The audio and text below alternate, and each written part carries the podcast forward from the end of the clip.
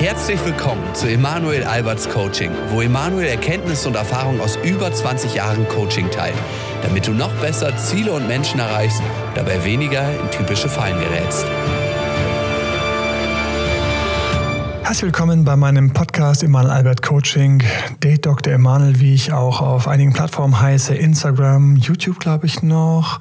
Der Blog natürlich, datedremanuel.de. Danke Pia. Pia ist übrigens bei mir, sie hilft mir heute die Punkte nicht zu vergessen. Wir haben ein spannendes Thema, ein zentrales Thema. Das war nämlich bei Sat1 Frühstücksfernsehen auch eins, was sofort für viel Diskussion gesorgt hat. Passen wir zusammen? Passen wir zusammen? Passen Super wir zusammen. spannend. Ja, weil, und das fragen sich ja mehrere Leute. Also viele Leute fragen sich das dann auch teilweise in der Beziehung. Mensch, das Kinder, passen wir eigentlich zusammen? Das ist dann nicht mehr so ganz der perfekte Ton. Viele fragen sich auch, wo finde ich jemanden, der passt? Oh, ja, natürlich. Und was tun wir, wenn wir nicht zusammenpassen? Es läuft teilweise gut, es läuft teilweise schlecht. Wir haben also viele Fragen. Wir haben drei Podcasts dazu Heute geht es erstmal reinkommen, passen wir. Ich habe einen wunderschönen Fall mitgebracht, über den ich sprechen werde. Bei denen hat es gar nicht gepasst. Und trotzdem sind sie zusammengekommen. Wie kann das denn sein? So ein bisschen auch mal Einblicke in so Fälle, wenn man später zurückblickt und feststellt, da und da hätten sie eigentlich merken können. Da hätten sie was machen müssen. Jetzt ist es vielleicht schon zu spät. Dann haben wir die Liste selbst. Wie genau, erkenne ich nämlich, Checkliste mit mehreren Punkten. Die hattest du vor allen Dingen im Sat1 Frühstücksfernsehen vorgestellt und die findet man auf Instagram. Und die war der Anlass für diese Podcast-Reihe. Absolut, ganz genau. So ist es losgegangen. Diese Liste, die gehe ich durch, die erkläre ich. Wir teilen die auf, weil es sind einfach viele Punkte. Ich habe zehn und wir gehen die durch im zweiten und dritten Podcast-Teil dazu und wo ich einfach mal ein bisschen tiefer einsteige und erkläre, wieso, was bedeutet denn gemeinsame Streitkultur? Was, was bedeutet denn, dass es sexuell passt? Das sind so mal so ein paar. Oder der Coolness-Faktor, da habe ich auch viele Fragen auf Instagram zu bekommen. Was bedeutet denn, wenn der Coolness-Faktor passt? Das ist dann bei den anderen Podcasts. Genau, und in diesem Podcast? In diesem Podcast schauen wir uns erstmal an, grundsätzlich, wie können Leute zusammenkommen, die nicht gepasst haben und was bedeutet das für die Beziehung und auch so ein bisschen zu verstehen eigentlich, wie so Beziehungen funktionieren. Was hast du noch auf der Liste für heute? Wir hatten da ein paar Instagram-Kommentare. Einer zum Beispiel auch ganz schön, eigentlich braucht es in einer Beziehung nur zwei Dinge, gute Kommunikation und Kompromisse damit es passt. Klingt traumhaft, klingt wunderschön. Da würde im Freundeskreis immer jeder sagen, ach ja, stimmt, vor allen Dingen bei wahrscheinlich einem weiblichen Freundeskreis. Nur diese Kommunikation wird nicht stattfinden, wenn die beiden nicht passen. Und da haben wir schon das Problem, es gibt einfach unten drunter viel mehr Faktoren und dann ist die Kommunikation folgterweise auch gut. Es gibt einfach diese Untersuchung, die mich schon seit Jahren umtreibt. Da haben sie einfach Paare genommen und festgestellt, hey, welche Paare bleiben länger zusammen? Und die Paare, die länger zusammengeblieben sind, hatten einfach mehr Baba. Ähnlichkeiten, Parallelen im Hintergrund, Ausrichtung beruflich und so weiter und so fort. Und es ist schon ziemlich ernüchternd, wenn man sich überlegt, hey, wir sind verliebt und wir sind jetzt so lange so schön zusammen. Ach nee, wir waren uns einfach nur ähnlich genug. Da passt ein anderer Instagram-Kommentar vielleicht auch ganz gut dazu, denn der lautet, es gibt kein Rezept für die perfekte Beziehung. Selbst wenn alle Dinge passen, alle Ähnlichkeiten da sind, kann es immer noch kaputt gehen. Und genau das sind Themen, die, die du heute ansprechen möchtest in deinem Podcast. Ich würde vorschlagen, wir starten einfach direkt. Wir haben über die Jahre ganz viele Paare, bei denen Geschichten sehr ähnlich sind. Und ich nehme einfach mal mir einfach zwei Personen, nennen wir sie einfach mal Peter und seine Partnerin heißt Erna. Die beiden sind Mitte 30 und haben plötzlich Probleme in der Beziehung. Und so habe ich sie kennengelernt. Sie haben Probleme in der Beziehung. Ich spreche mit Erna in dem Fall. Und Erna beschreibt halt, wie toll die Beziehung ist. Und die ganze Zeit betont sie, wie gut die beiden passen. Wir passen so gut zusammen. Alle haben gesagt, wie gut wir passen. Falls du auch einen Partner hast und bist mit dem zusammen und alle sagen, ihr passt so gut, es kann einfach auch leider sein, dass viele bestimmte Dinge gar nicht wahrnehmen. Was ist nämlich hier der Fall gewesen? Die beiden haben in Wirklichkeit halt überhaupt nicht gepasst. Hm, und wie merkst du, dass die überhaupt nicht gepasst haben, wenn Erna sich doch so sicher ist? Es gibt für mich einfach so Anzeichen. Das erste Anzeichen das ist ganz, ein ganz lautes Anzeichen, wenn jemand zehnmal betont, wie gut sie passen. Das ist für mich immer schon so ganz gefährlich, weil anscheinend es gerade so schlimm in die Brüche geht, dass sie gar nicht mehr weiß, wo sie noch was festhalten kann. Er ist ja auch komplett weggerutscht. Da gab es viele Faktoren und sie wusste gar nicht, wie sie noch zum Halten kriegt, wie sie überhaupt noch die Beziehung irgendwie festhält. Alle Freundinnen hatten ihr schon geraten, mach Schluss, trenn dich von ihm etc. Und sie hatte halt so das wie so eine Durchhalteparole. Wir passen doch. Was ist passiert? Die beiden sind sehr unterschiedlich und ich habe einfach so Fragen, die ich für mich gleich am Anfang immer, wenn ich jemanden kennenlerne, wenn ich ein Paar kennenlerne, ich am Anfang immer stelle. Und eine Sache, die ich immer wissen will, ist, wie lange waren denn deine Beziehungen vorher, bei deinen vorherigen Beziehungen? Jedes Paar hat ja, bevor man sich kennengelernt hat, irgendwie Beziehungen gehabt und sie hatte einfach schon eine Ehe. Die ging über einige Jahre, über fünf Jahre. Seine längste Beziehung war sechs Monate. So, und sechs Monate versus eine Ehe, das ist einfach ein riesiger Unterschied. Ich erinnere mich noch, wie ich das am Anfang das erste Mal für mich festgestellt habe, wie viel man aus seinen vorherigen Beziehungen ziehen kann. Ich weiß nicht, gedacht habe, Menschenskinder, ich soll jetzt hier denen helfen, dass sie ihren Ex zurückerobern. Okay, ja, Wahnsinn. Bei denen hat es ja überhaupt nicht gepasst. Ich weiß noch, eine meiner, das ist lange, lange her, als ich angefangen habe, wesentlich mehr Ex-Zurückfälle zu machen und wesentlich häufiger Menschen zu helfen, den Ex-Zurück zu erobern. Und ich für mich so festgestellt habe, was muss ich eigentlich wirklich ganz schnell wissen? Ganz schnell muss ich wissen, was haben die vorher für Beziehungen, wer hat mit ihnen Schluss gemacht? Und wenn einer dann erzählt hat, ach ja, ich bin jetzt so Ende 30 und so und ich hatte schon einige Beziehungen in meinem Leben, okay, wie lang war denn die längste? Also die längste war so fünf, ja, fünf Monate. Ich so, wow, knapp 40, fünf Monate. So, das ist heutzutage so. Das ist heutzutage ein Thema, was ganz häufig vorkommt, dass Leute eben nicht mehr in lange Beziehungen finden. Okay, und das heißt automatisch, dass Sie keine langen Beziehungen führen können? Das heißt für mich ganz viel. Und da könnten wir alleine da reinzugehen, das sollten wir jetzt echt als Podcast-Thema festhalten. Warum, was bedeutet es eigentlich, wenn jemand immer nur fünf oder sechs Monate schafft. Wir haben verschiedene Themen. Eventuell hat diese Person nie jemand getroffen, der wirklich passt, weil ich glaube einfach, dass es passende Partner gibt und viele trauen sich gar nicht, den zu suchen zu finden. Auch kann es einfach sein, dass die Person wirklich Bindungsschwierigkeiten hat, viel mehr Abstand braucht und viele Menschen können diesen Abstandsbeziehungen nicht umgehen. Es gibt unglaublich viele Fernbeziehungen heutzutage. Und diese ganzen Fernbeziehungen hängen natürlich auch damit zusammen, dass Leute sich heutzutage doch sehr wohlfühlen in Beziehungen, in denen mehr Abstand vorkommt. Aber wir kommen zurück zu den beiden. Sie hatte eine Ehe hinter sich. Er hat nie geschafft, eine lange Beziehung zu haben. Die beiden sind sich begegnet. Was ist passiert? Warum ist bei den beiden, warum ist bei den beiden der Funke übergesprungen? Genau, warum haben die sich überhaupt verliebt, wenn sie doch so unterschiedlich sind, was ihre Beziehungsfähigkeit, Bindungsfähigkeit angeht? Da waren auch noch Gewohnheiten, die hatten verschiedene Hobbys, ihre Berufe waren sehr, sehr unterschiedlich, was sie so für Ziele auch hatten. Also die waren durch und durch unterschiedlich. Da haben sich trotzdem verliebt. Haben sich trotzdem verliebt. Was ist passiert? Sie hatte die Ehe noch nicht ganz verdaut. Sie hing noch ein bisschen an ihrem Ex-Mann. Wie lange war die schon getrennt? Ich glaube, ein Dreivierteljahr, ein Jahr. Für mich ist es so, dass die Trennung hätte auch fünf Jahre her sein können. Ich erlebe welche nach fünf Jahren, die noch an ihrem Ex hängen. Ein anderer Podcast, der noch folgen wird, da rennen manche mit richtigen Energievampiren rum in ihrer Psyche aus ihren Ex-Beziehungen. Das war hier so ein Hauch der Fall. Sie hätte das nicht ganz verdaut.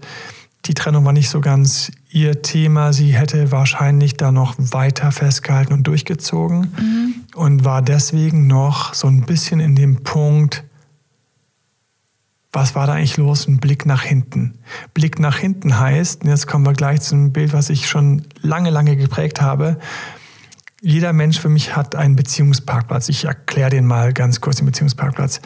Beziehungsparkplatz, das ist, stell dir vor, wie ein Parkplatz, den die Person in ihrer Psyche hat. Und je nachdem, wie leer dieser Parkplatz ist, desto mehr ist man offen, jemanden voll und ganz zu begegnen sodass der sich so richtig auf mich einstellt und dass der da ist. Wenn mein Beziehungsparkplatz aber ganz vollgestellt ist, noch von Ex-Partnern, vielleicht von Leuten aus der eigenen Familie, mit denen ich auch einfach eine viel zu enge Beziehung habe, von irgendwelchen Hobbys, zum Beispiel spiele ich unglaublich leidenschaftlich, fast schon süchtig irgendein Computerspiel, wo fast jeden zweiten Abend irgendeine Crew auf mich wartet, mit Kopfhörern und Teamspeak irgendwo verteilt auf der Welt oder in Deutschland, dass ich mit ihnen durch irgendwelche Dungeons renne. So, All diese Sachen sorgen dafür, dass ich eigentlich gar nicht mehr so viel Hunger habe auf einen Partner, mit dem ich dann viel Zeit verbringe, sondern mein Beziehungsparkplatz ist dann nämlich relativ vollgestellt von all diesen Sachen, sondern ich brauche noch so ein kleines bisschen vielleicht noch so den Sex oder die Diskussion oder vielleicht hätte ich gern, dass jemand zu Hause ist, weil ich mich sonst einsam fühle. So und bei ihr Erna war der Beziehungsparkplatz also immer noch relativ voll durch den Ex. Das heißt, da war nicht so viel Platz. Einfach weil sie noch an der Beziehung hing oder die Trennung noch nicht verdaut hatte. Sie hat die Trennung nicht ganz verdaut. Sie hing noch ein bisschen an ihm. Sie muss auch viel drüber nachdenken. Da waren noch ungeklärte offene Fragezeichen in ihrem Kopf. Und sie war auch an dem Punkt, wo sie gesagt hat für sich, ich will jetzt erstmal keine Beziehung.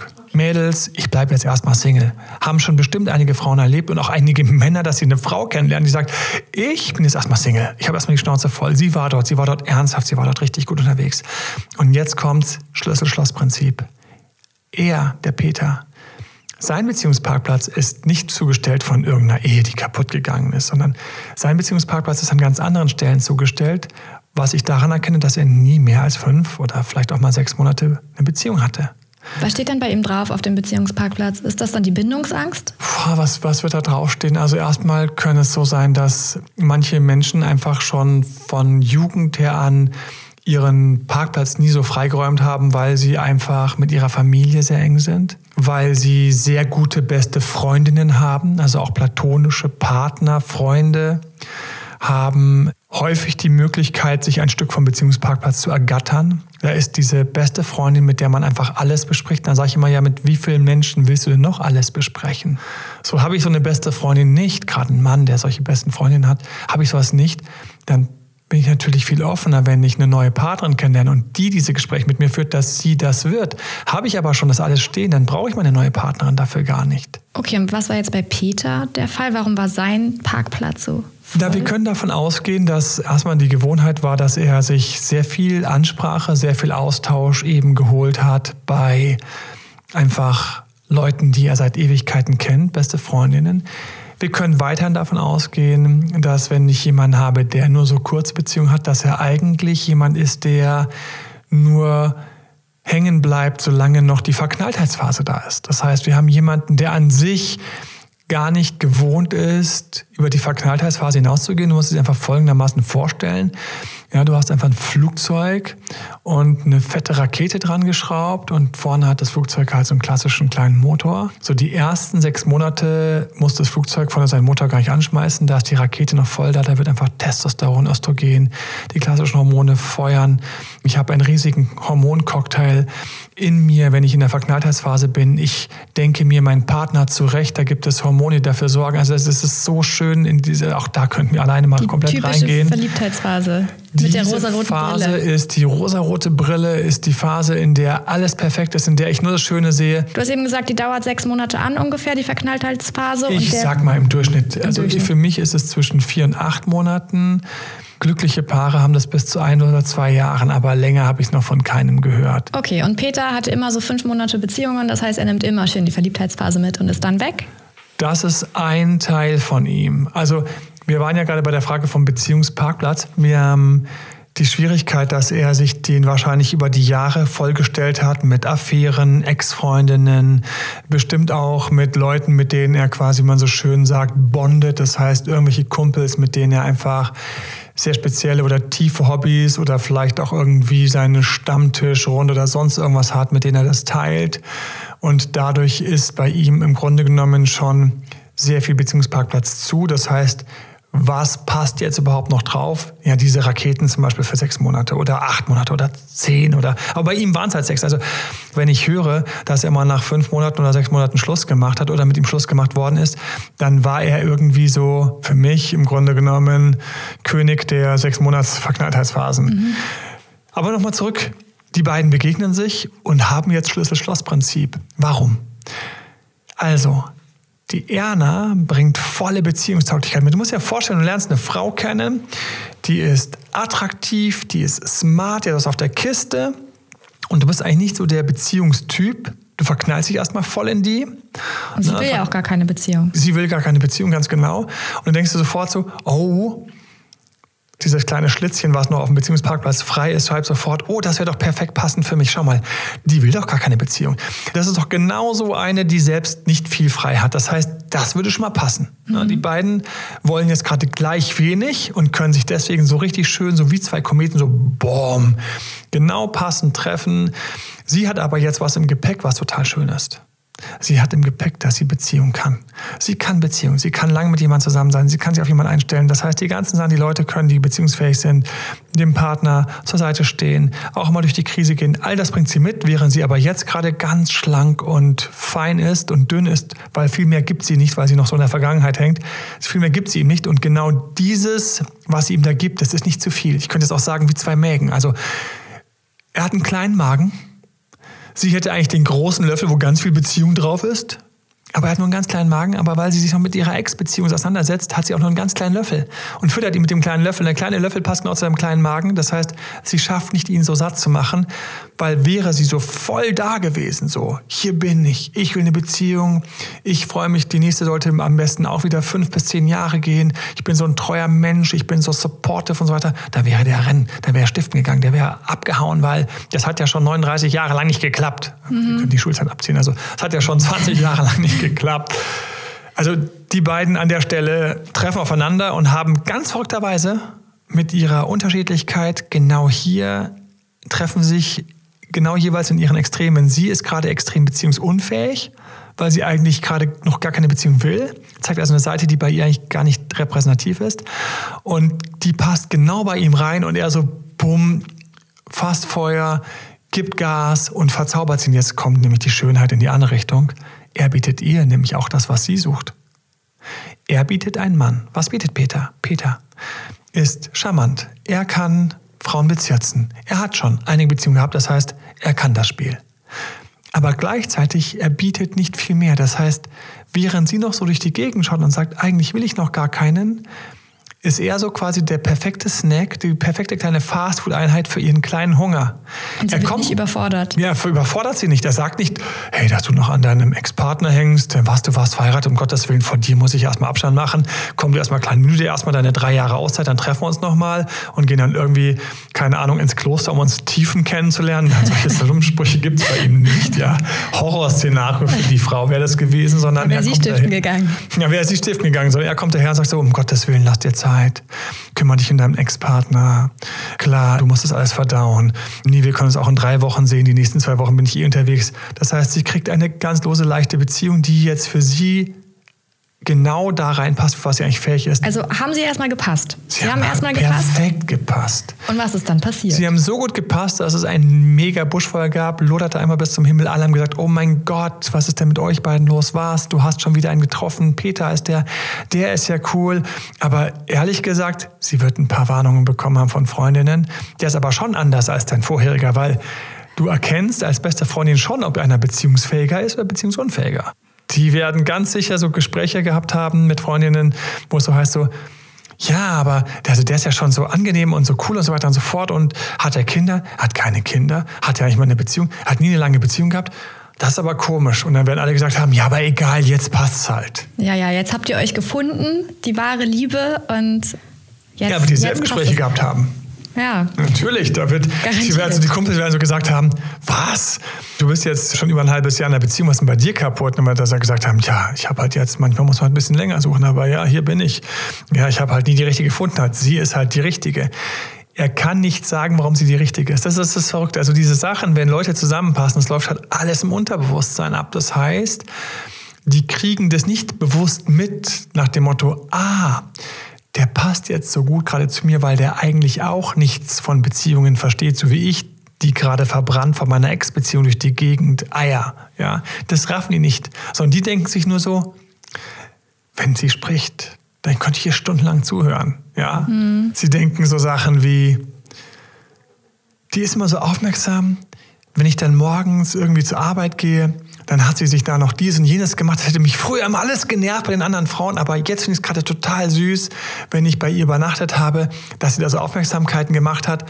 Er merkt gar nicht, dass das, was eigentlich das Süße für ihn war, war, dass sie abends nochmal am Vorabend, während sie zusammensaßen da und keine Ahnung, irgendwie das Fernsehen lief oder jeder so irgendwie noch so an seinem Notebook gesessen ist, dass sie einfach nochmal komplett weggebrochen ist, weil sie nochmal in irgendeine Geschichte von dem Ex-Partner reingerutscht ist. Und deswegen saß er ganz kurz quasi virtuell wie alleine. Das heißt, ganz kurz war niemand da.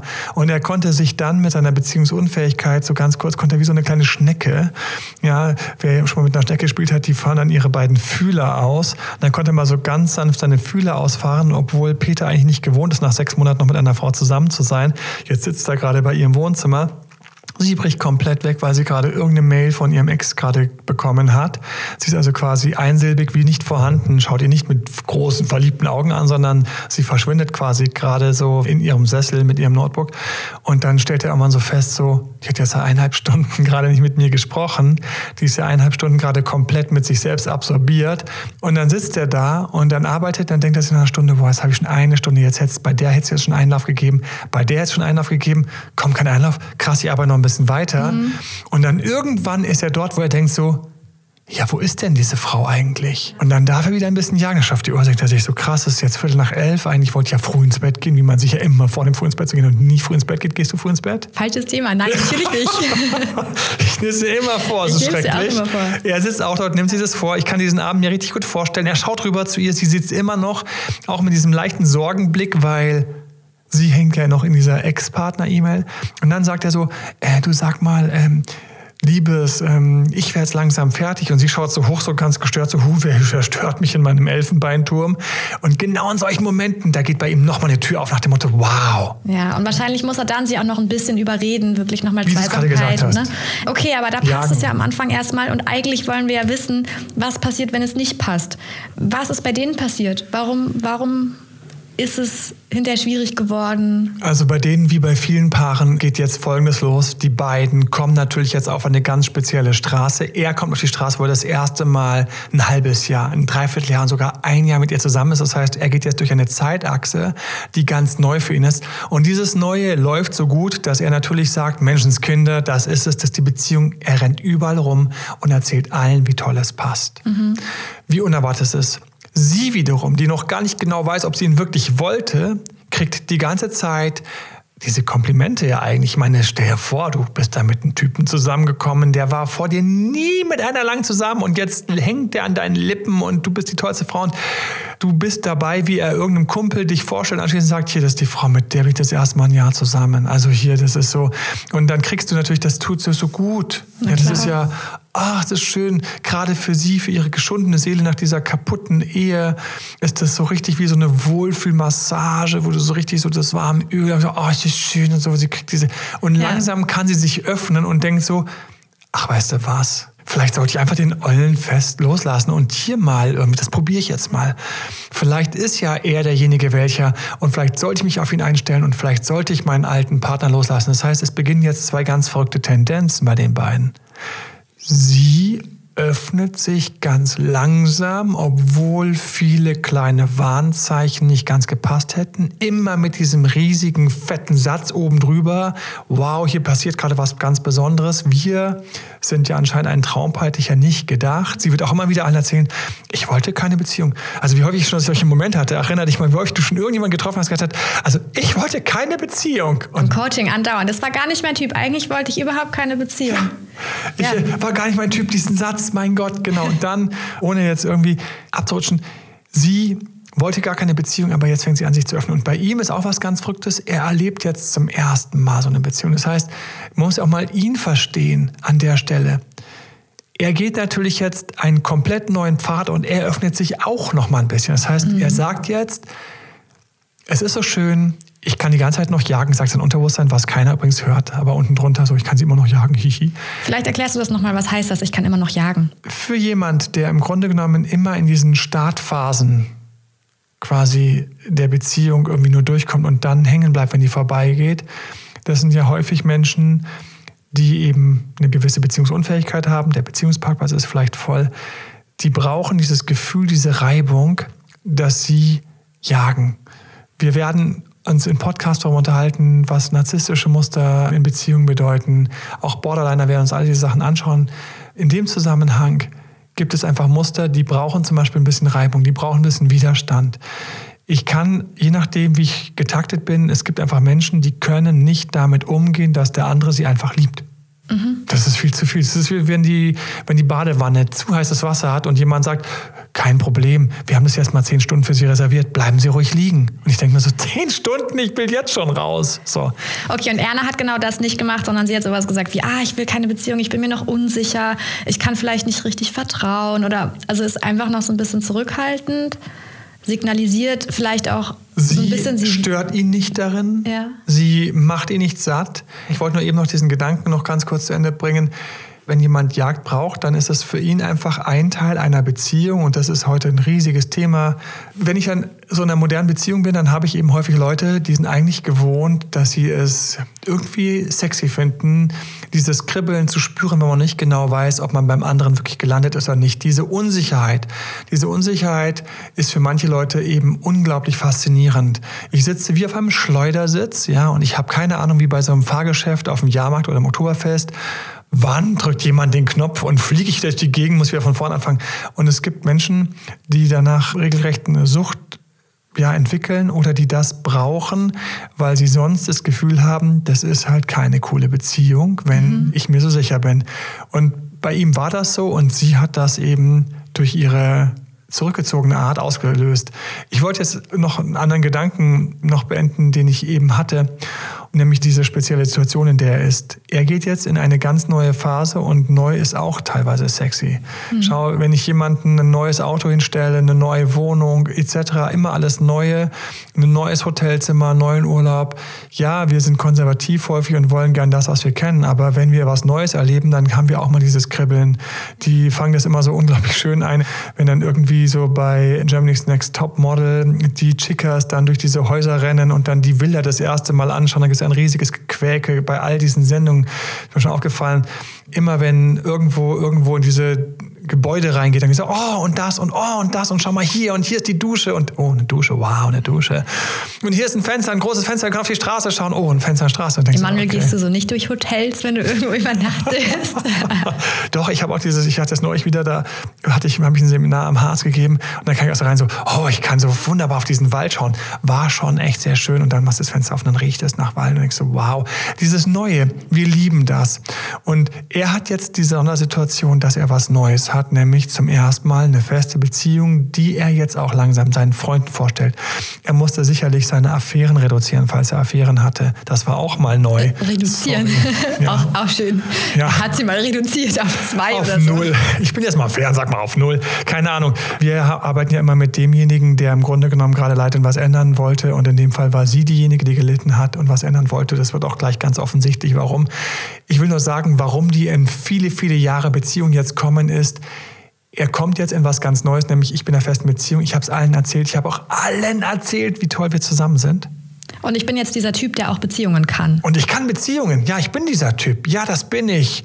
Andere gratulieren mir und sagen, vielleicht sogar meine Eltern sagen, Menschenskinder, Junge, wird ja doch noch was mit dir. Mhm. Ne?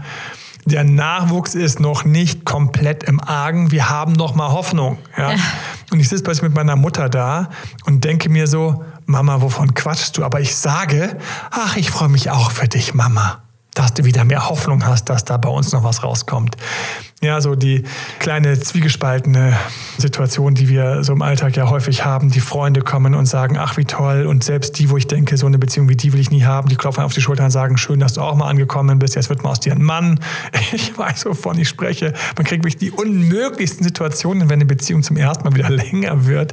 Plötzlich ist man für manche Leute erst ein Mann. Für andere ist man plötzlich jemand, den man komplett vergessen kann. Nichtsdestotrotz hat er jetzt eine Phase. Das heißt, er hat jetzt auch nochmal extra Energie für die nächsten ein, zwei Jahre. Menschen haben einfach, dass sie sich an das halten wollen, was sie gesagt haben. Wir wollen gerne, dass Leute das Gefühl haben, wir sind verlässlich. Und für uns ist es verlässlich, wenn ich sage, ich bin in einer Beziehung, das ist irgendwie jetzt die passende Partnerin für mich, das ist meine neue Traumfrau, ich habe sie endlich getroffen, dann will ich einfach natürlich in einem Jahr auf der Straße von Freunden gefragt werden und sagen, ja natürlich, wir sind noch zusammen. Mhm. Das Aber heißt, man kann sich nicht zwei Tage später trennen, das geht Nee, das, das wäre ganz, ganz komisch und alle würden dich auch ganz komisch anschauen. Ja. Jetzt haben wir mehrere Effekte auf ihm. Also, es war neu, deswegen bleibt er es länger.